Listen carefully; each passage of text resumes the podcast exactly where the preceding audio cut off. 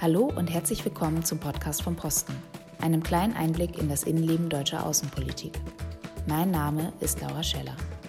Ebenso wie meine Kollegen Jonas Koll, Christoph Kamisek und Sascha Kienzle arbeite ich im Auswärtigen Amt im Bereich Presse- und Öffentlichkeitsarbeit und verstärke neuerdings dabei auch das Team rund um den Podcast vom Posten. In dieser Folge schauen wir nach Venezuela, wo große wirtschaftliche Not herrscht. Auch politisch steckt das Land in einer schweren Krise. Im Januar diesen Jahres ernannte sich der Parlamentspräsident Juan Guaido zum Interimspräsidenten und forderte Neuwahlen. Ein Anspruch und eine Forderung, die von der Regierung Maduro zurückgewiesen wurde. Seitdem ist das Land und auch die internationale Gemeinschaft gespalten und es bleibt weiter unklar, wie es weitergehen soll. Mit Daniel Kriener, dem deutschen Botschafter in Venezuelas Hauptstadt Caracas, spreche ich über die Situation vor Ort, die Leitung einer Auslandsvertretung in der Krise und wie es ist, als deutscher Botschafter zur Persona non grata erklärt zu werden. Viel Spaß beim Zuhören. Herr Kriener, vielleicht können wir damit anfangen, dass wir uns darüber unterhalten, wie in Deutschland oder wie Deutschland in Venezuela gesehen wird. Was hat Deutschland für einen Ruf? Wir haben, äh, wir haben eine sehr lange Beziehung zu Venezuela, die geht bis weit ins 20. und auch ins 19. Jahrhundert zurück. Ähm, und wir werden zwar als ein durchaus weit entferntes Land auf einem anderen Kontinent wahrgenommen, aber es gibt sehr, sehr positive, ein sehr, sehr positives Grundgefühl gegenüber Venezuela. Ähm, das hat auf der einen Seite mit den vielfältigen Beziehungen zu tun. Äh, es gibt eine deutsche Präsenz durch Kaufleute im 19. Jahrhundert. Es gab Einwanderung aus Deutschland, ähm, die sehr positiv gesehen wird. Ähm, aber es gab eben insbesondere eben auch Alexander von Humboldt, der ja vor über 200 Jahren, um die, in den Jahren 1799, 1800, 1800 bis 4 äh, durch Venezuela gereist ist und dort ähm, dieses Land beschrieben hat, äh, natürlich für die wissenschaftliche Welt, aber eben auch für, die, für das Land selber, für die Menschen selber. Das war das, erste Mal, dass ein Forscher dieses Land beschrieben hat. Und er hat dann eben auch Kontakte, später als er dann wieder in Paris war, Kontakte zu Simon Bolivar geknüpft, den Freiheitskämpfer, den Befreier von Venezuela. Wie stellt, sich die, wie stellt sich das heute dar? Wie ist Deutschland in Venezuela aktiv? Sind wir in Venezuela aktiv? Gibt es da eine deutsche Präsenz, die über die deutsche Botschaft in Caracas hinausgeht? Ja, wir haben, wir haben die Institutionen, die wir eben auch in vielen anderen Ländern haben. Wir haben eine deutsche Schule, die ist auch nach wie vor eine sehr angesehene Schule dort, wird trotz der schwierigen Situation gut besucht. Wir haben ein Goethe-Institut, das sich großer Nachfrage gerade bei seinen Deutschkursen äh, erfreut. Wir haben aber auch äh, zum Beispiel im Bereich der Musik vielfältige Kontakte. Vielleicht von, von, diesem, von diesem Einstieg ähm, würde mich interessieren, wie Sie, also Sie auch ganz persönlich jetzt, die, die Stimmung im Land wahrnehmen, wie, wie, Sie, ja, wie Sie die Stimmung im Land sich in den letzten Monaten verändert hat. Also zum einen ist es so, dass die, die Krise, die, die tiefe Krise im wirtschaftlichen, aber auch im sozialen Bereich, die prägt natürlich vieles.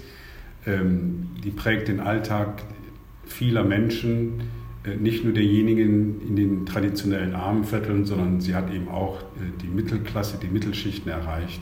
Gleichzeitig haben wir seit Anfang des Jahres ähm, das Aufkeimen von großer Hoffnung erlebt. Wir haben erlebt, dass äh, die Nationalversammlung und die politische Opposition, ähm, die, die lange einen äh, zerstrittenen Eindruck machte und äh, dass die in der Lage war, politisch sich zu einen und eine politische Alternative aufzustellen und dass diese gerade mit der Wahl des neuen Parlamentspräsidenten Anfang Januar von Juan Guaido als, als neuem, auch als jungen Parlamentspräsidenten, der ein, ein frisches und ein, ein sehr optimistisches, äh, eine, sehr, eine frische, eine sehr optimistische Persönlichkeit darstellt, äh, dass damit wieder Hoffnung keimte, dass man doch einen Weg aus der Krise herausfinden kann.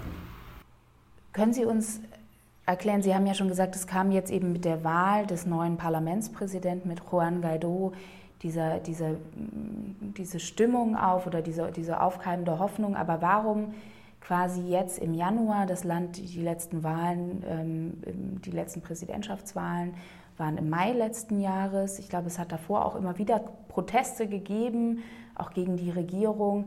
Warum gibt es jetzt dieses Gefühl von Wandel, von ähm, ja, von, oder nicht von Wandel, von politischer Hoffnung. Es ist richtig, die Wahlen waren im, im Mai letzten Jahres. Äh, die Wahlen wurden ja auch äh, weltweit auch von uns und von unseren europäischen Partnern kritisiert. Ähm, äh, aber es stand eben nach den Wahlen, es war unklar, ob es eine Alternative dazu gibt und ob es Leute gibt, die versuchen können, das Land zu einen.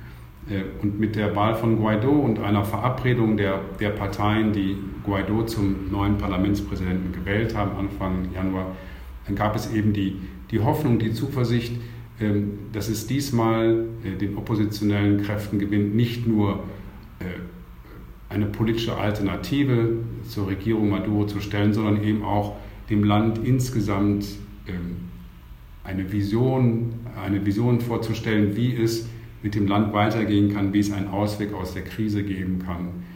Und es gab eben auch die ausgestreckte Hand von, äh, von Guaido. Guaido hat gesagt, er, er möchte einen friedlichen Ausweg, einen friedlichen Ausweg aus der Krise finden. Ähm, und er, ist, er, er möchte eine Transition erreichen, die eben nicht durch Gewalt erzielt wird, sondern die auf, äh, auf dem Wege eines einer Verständigung innerhalb Venezuelas gründet. Können Sie erklären, warum, warum jemand wie Guaido diese starke, ich meine, ja, es ist ein, ein junger Mann, ähm, das ist ja vermutlich gerade in Venezuela wie in vielen Ländern mit einer sehr jungen Bevölkerung ansprechend, wo oft ja die politische Führung ähm, deutlich älter ist als die Mehrheit der Bevölkerung. Warum ist er so eine Identifikationsfigur? Ist der, was spricht der in den Leuten an? Ähm, kommt der, woher kommt der, dass, dass, diese, dass er die, ihnen diese Hoffnung gibt? Also er, ist, äh, er gehört zu einer neuen Generation von Politikern aus der Opposition, äh, die nicht der, dem, dem, dem, klassischen Widerspruch von wieder Opposition und Regierung äh, entsprechen ähm, er ist kein Angehöriger der Oberschicht, sondern er kommt aus einer Mittelschichtsfamilie. Äh, sein Vater ist Taxifahrer. Äh, seine, seine beiden Großväter waren im Militär. Das macht es auch wichtig in der Situation, wo das Militär ja in Venezuela eine große Rolle spielt, dass es da Anknüpfungspunkte gibt. Und er hat eben Sachen angeboten wie eine Amnestie für das Militär, eine Zukunft für den Chavismus eben auch in, einem, in einer Situation, ähm, äh, wie es eben frühere Oppositionspolitiker nicht getan haben. Da hat er einen Schritt, ist einen Schritt drauf zugegangen. Ähm, und außerdem hat er eben aber eben auch gesagt, die, die Zukunft von Venezuela soll für alle Venezolaner was, was bieten. Eben nicht nur für, die, für, für seine Anhänger, für seine politischen Anhänger, sondern für, das, für alle Bürger Venezuelas.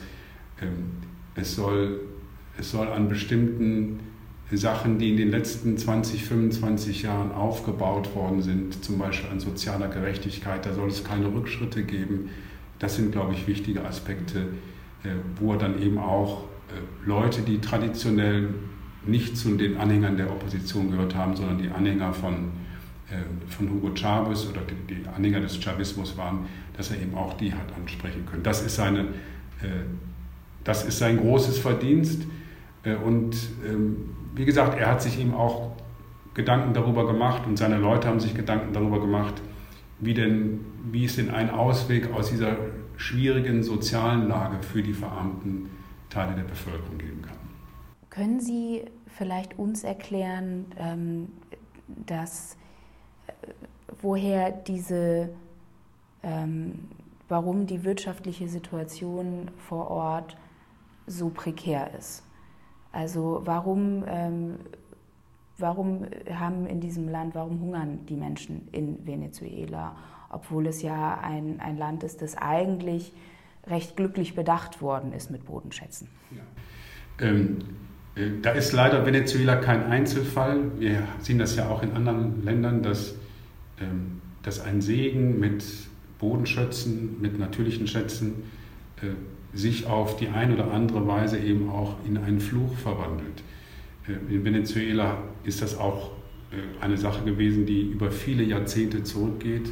Das war auch schon in den 70er oder den 80er Jahren so, ähm, dass Rohstoffe oder die, das Vorhandensein von Rohstoffen gerade in Zeiten von hohen Rohstoffpreisen den, äh, dazu verleiten, vom leichten Geld, vom leicht verdienten Geld leben zu wollen.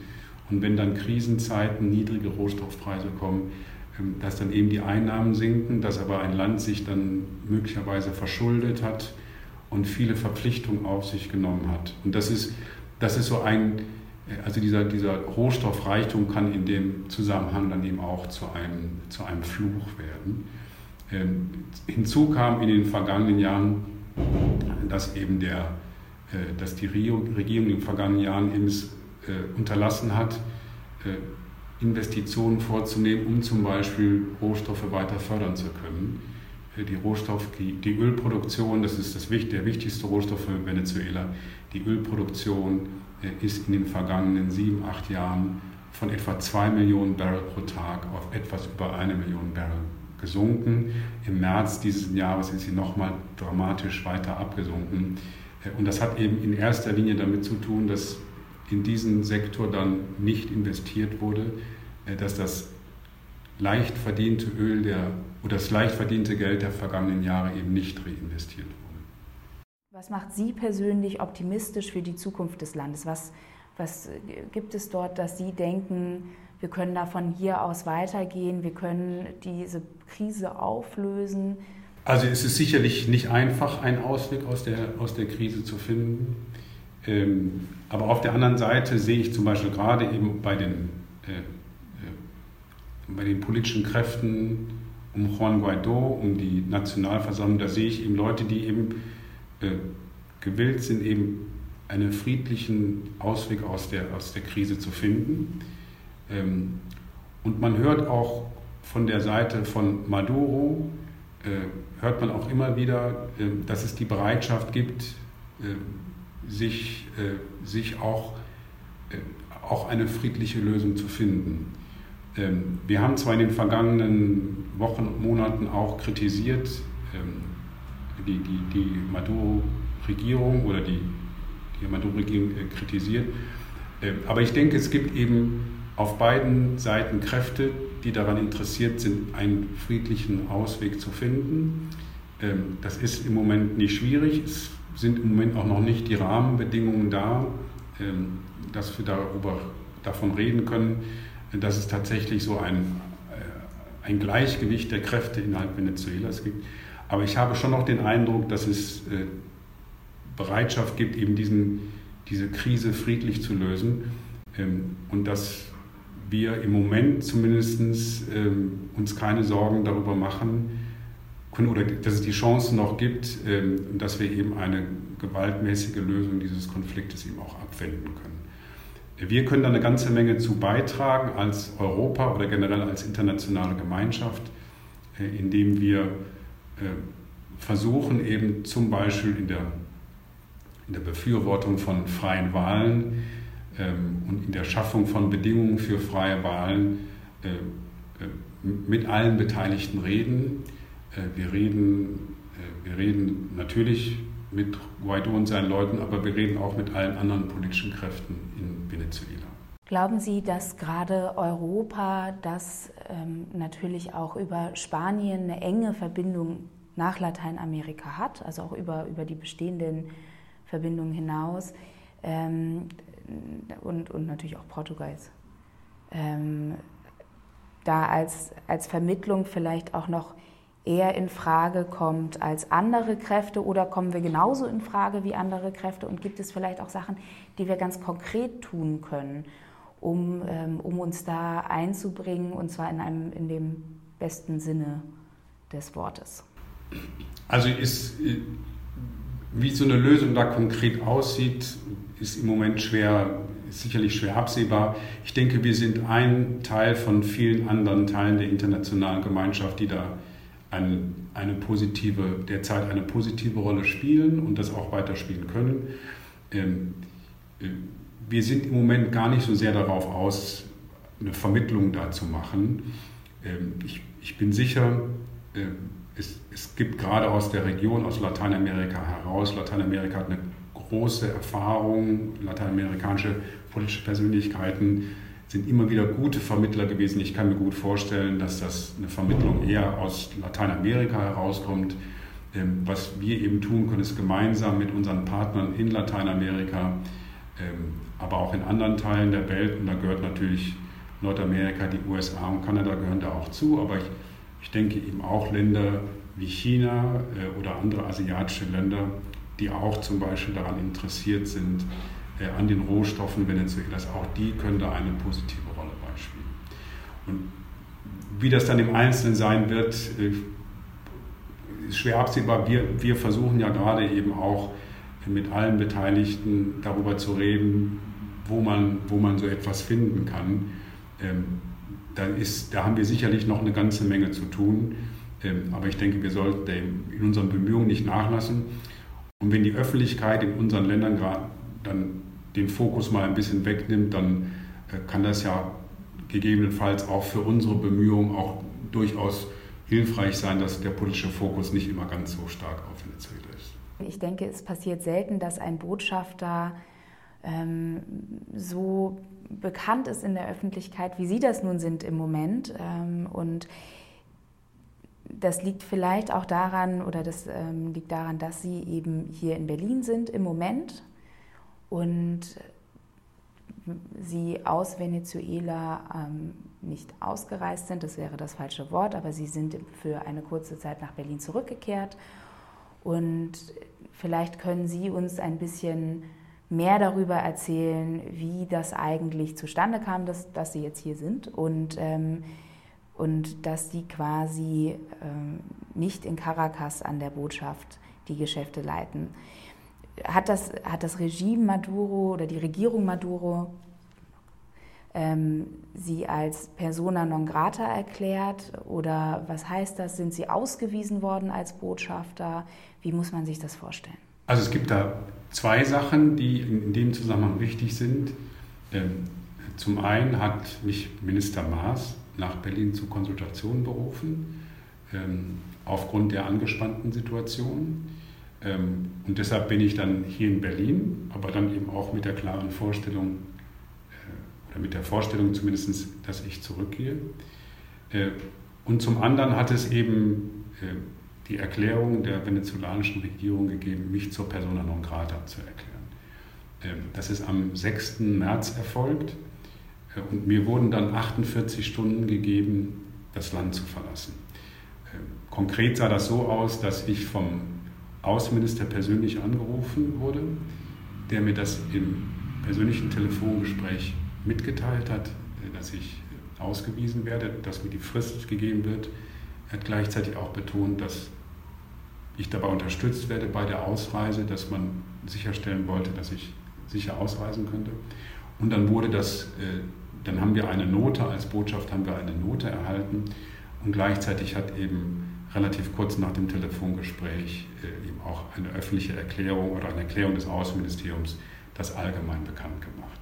Können Sie, können Sie sagen, was, was haben Sie in dem Moment gedacht? Was, was war so Ihr erster Gedanke? Was heißt das jetzt für mich? Was bedeutet das für meine Familie? Also das war auf der einen Seite schon erst einmal was Überraschendes. Ich habe mich gefragt, warum werde ich ausgewiesen? Ähm, ich hatte eigentlich nicht den Eindruck, dass ich mich in Venezuela verhalten habe, äh, dass ich der, der, mich gegenüber der Regierung Maduro so verhalten habe, dass es einen Grund gäbe, mich auszuweisen.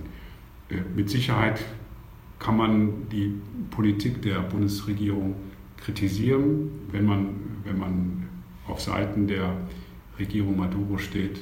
Äh, aber es gibt ja sicherlich auch viele andere Methoden, das dann der Bundesregierung mitzuteilen, zum Beispiel den Botschafter einzubestellen. Das ist aber nicht erfolgt, sondern ich bin ausgewiesen worden. Ähm, Auf der anderen Seite sind in den vergangenen Monaten und Jahren durchaus mehrere andere Botschafter aus Venezuela ausgewiesen worden. Von daher hat es mich dann auch nicht völlig unvorbereitet getroffen. Also das ist, äh, sagen wir so, es, es gehört äh, in gewisser Weise zu, einem, zu dem Berufsrisiko eines ausländischen Botschafters in Venezuela mit dazu, dass, dass er ausgewiesen werden kann und deshalb war ich in gewisser Weise darauf schon vorbereitet. Was ich dann als erstes gemacht, also es, es war klar, ich habe zwei Tage Zeit. Was ich dann als erstes gemacht habe, mich mit dem Auswärtigen Amt beraten. Ich habe sehr schnell Gespräche mit dem Auswärtigen Amt geführt. Es rief mich auch Minister Maas äh, nochmals dann an, hat mit mir darüber gesprochen.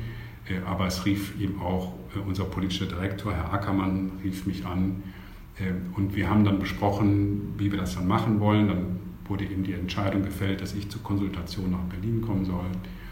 Ähm, dann habe ich aber vor Ort in Caracas noch mit den Kollegen von den EU-Botschaften, aber auch von anderen Botschaften auch gesprochen, zum Beispiel mit dem russischen Botschafter, mit dem chinesischen Botschafter und mit dem Geschäftsträger der US-Botschaft, um ihnen einfach das mitzuteilen, was die Situation ist.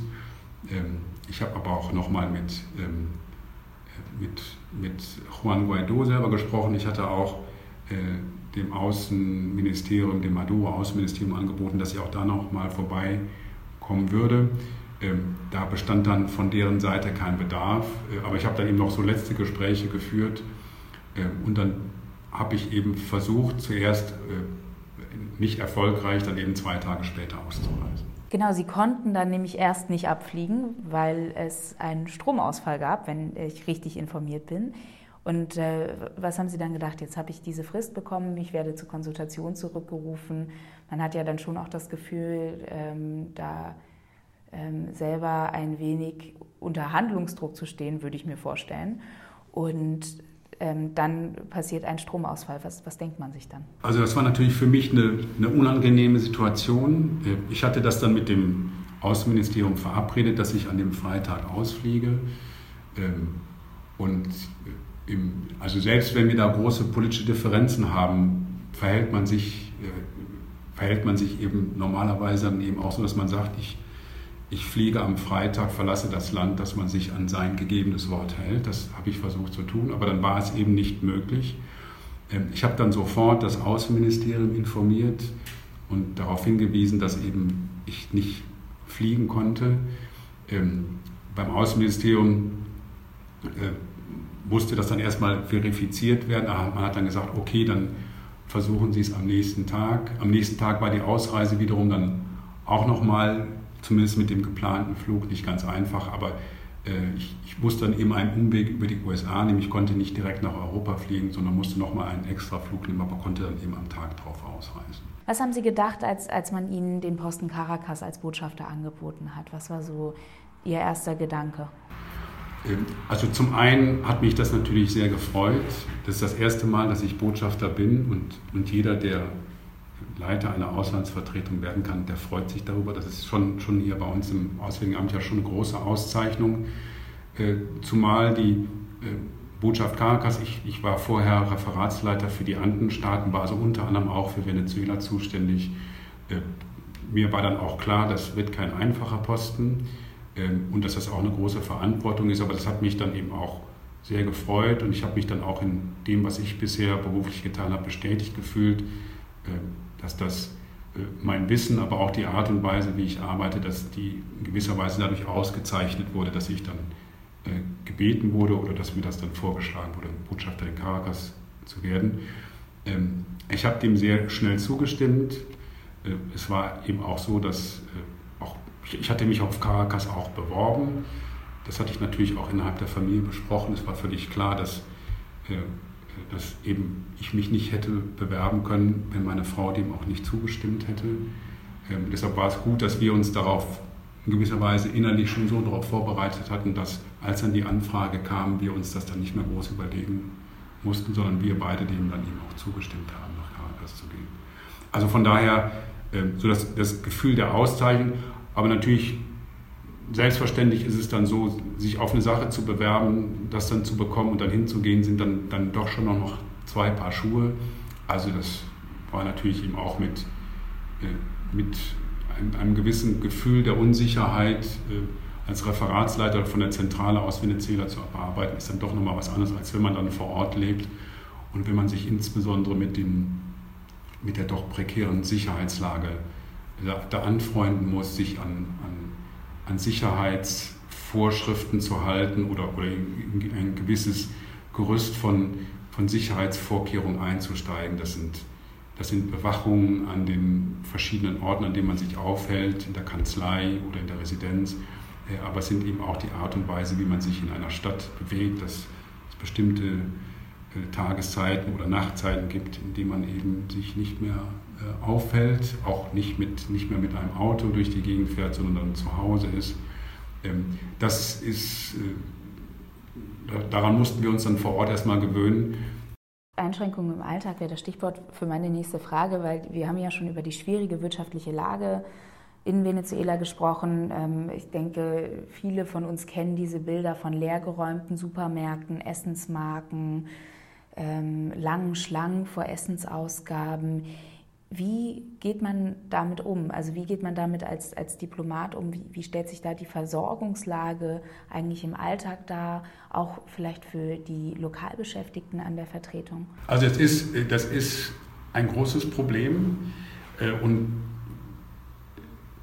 wir, also da, da, passt, da ist es auch notwendig, sich daran anzupassen. Ja? Also man, äh, es ist eben was, was ganz anderes in, in Venezuela, seinen täglichen Bedarf einzukaufen in jeder Hinsicht. Ähm, man ist darauf angewiesen, das dann teilweise über Kollegen, äh, Nachbarn zu machen. Ähm, nicht, wenn man irgendwie hört, man ist auf der Suche nach bestimmten Artikeln, die es normalerweise nicht gibt. Also Mehl war über mehrere Wochen Mangelware oder auch Eier waren schwierig zu bekommen, Zucker, äh, Grundprodukte oder bestimmte Sorten von, bestimmte Sorten von Fleisch oder Margarine. Äh, und dann hilft man sich so untereinander im Kollegenkreis oder, oder ansonsten im erweiterten Bekanntenkreis. Ähm, und da waren zum Beispiel unsere Lokalbeschäftigten vor Ort, die waren auch für mich eine große Hilfe. Wenn man da mal irgendwie gefragt hatte, also ich hätte mal gerne das, komme da gar nicht dran, dass dann irgendjemand entweder gesagt hat, ich habe da noch was äh, und ich, was weiß ich, kann das dann mal irgendwie vorstrecken. Äh, das ist eine Möglichkeit oder, oder generell passt man sich eben auch in, in seinem Konsumverhalten an, dass man eben in ein Geschäft geht, äh, und nicht mehr nur die Sachen kauft, die man braucht, sondern die Sachen, die es dann gibt. Äh, das ist, äh, das ist in Ländern mit Mangelversorgung, ist das eine Sache, die, die man dann auch lernt. Ja? Auch, auch da war so die Erfahrung von Kollegen und Kollegen, die ich schon vorher hier in Berlin kannte, die mir gesagt haben, also wenn es bestimmte Sachen gibt, von denen du eigentlich im Moment nur zwei oder drei brauchst, aber es gibt zehn, dann kauf zehn. Die kannst du dann später, später nochmal gebrauchen. Und so auf, auf die Art und Weise äh, kommt man dann damit klar. Und, und wenn es dann bestimmte Sachen gibt, nicht gibt, dann muss man dann auf, gegebenenfalls auf die verzichten. Das, das, ist dann, äh, das ist dann so.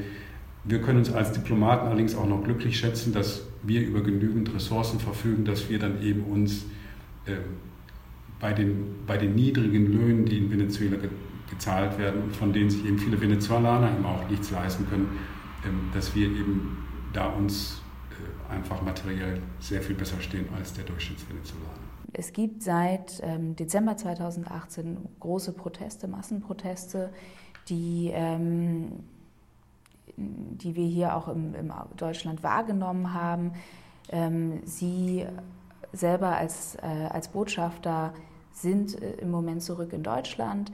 Ähm, die Frage wäre so, wie hat sich in den Monaten, bis Sie dann eben im März quasi ausgereist sind, ähm, die Situation entwickelt? Wie geht man als Leiter einer Vertretung damit um in, in einem Land, in dem es eine wirklich heftige politische Krise gibt, in der es eine schwierige Sicherheitssituation gibt? Also das, ich, ich glaube, eine ganz fundamentale Sache ist die, eine Einstellung der, der Mitarbeiterinnen und der Mitarbeiter zu diesen Verhältnissen. Ähm,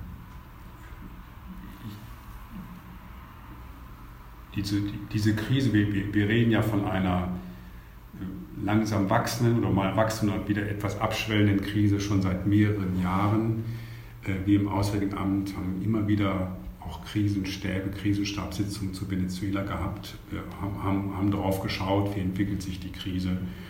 Ähm, und ein, eine, eine sehr gute Voraussetzung, mit dieser Krise klarzukommen, ist, dass, dass alle Leute, die in den letzten Jahren als Entsandte nach Venezuela gegangen sind und natürlich selbstverständlich die Lokalbeschäftigten vor Ort, dass, dass für die der Umgang mit der Krise etwas ist, was sie können, ja, was für sie auch zum, in gewisser Weise zum Alltag gehört.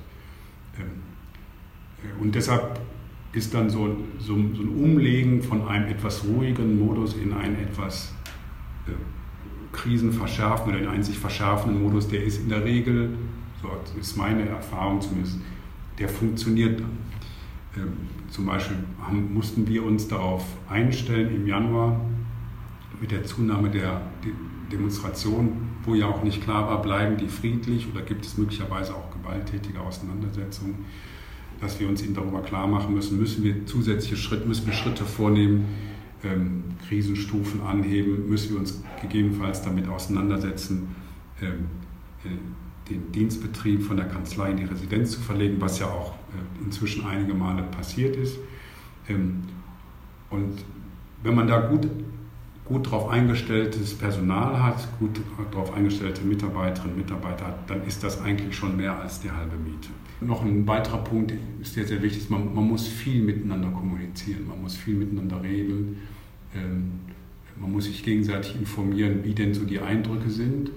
Das ähm, greift schon auf, was ich Sie gerne noch fragen wollte, nämlich wie man als, als Botschafter in dieser Situation ähm, ja, damit, damit umgeht, dass man das alle in einer schwierigen Situation hat. Man möchte aber natürlich trotzdem, dass ähm, dass die Stimmung einigermaßen gelassen bleibt, ähm, dass der Laden quasi zusammengehalten wird.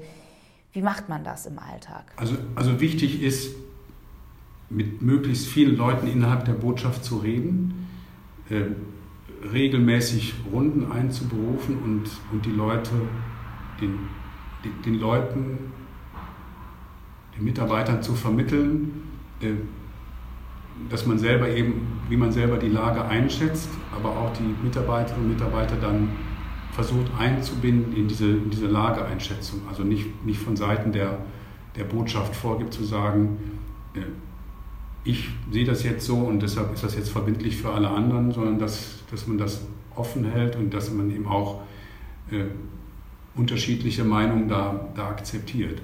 Aber das Wichtige ist eben auch, dass das, das habe ich da über diese Monate auch erfahren, ist ihm auch zu vermitteln, dass wir vor Ort in Caracas nicht alleine sind und insbesondere auch nicht allein gelassen werden mit dem Problem des Landes, äh, sondern dass man sich eben hier im Auswärtigen Amt in Berlin äh, und dann auch natürlich in erster Linie im Länderreferat, aber auch darüber hinaus im Auswärtigen Amt Gedanken darüber macht, wie man uns unterstützen kann.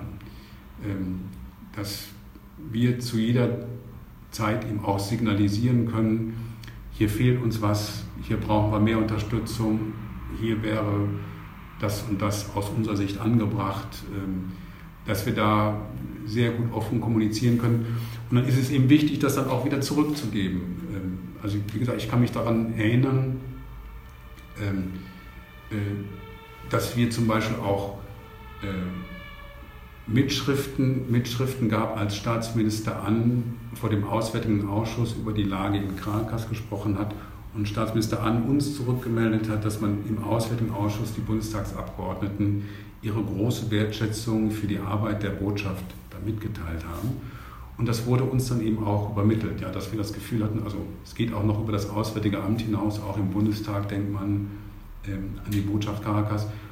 Und das, das stärkt eben dieses Gefühl, nicht allein zu sein und nicht allein gelassen zu werden. Das, das, das, gibt, einem, das gibt einem auch so das Vertrauen, die Sachen dann auch richtig zu machen. Ja, diese, diese Rückendeckung seitens der Leitung der Botschaft, aber dann eben auch die, die Kommunikation dessen, was das Auswärtige Amt an Rückendeckung nach Caracas gibt, das ist immens wichtig. Ich denke, dass ähm, wir alle in Gedanken, zumindest im Auswärtigen Amt, aber vielleicht auch ab jetzt unsere Podcast-Hörer ähm, bei den Kollegen in Caracas sind. Wir hoffen, dass ich hoffe, dass Sie bald die Gelegenheit haben, wieder zu Ihrer Botschaft ähm, zurückkehren zu können.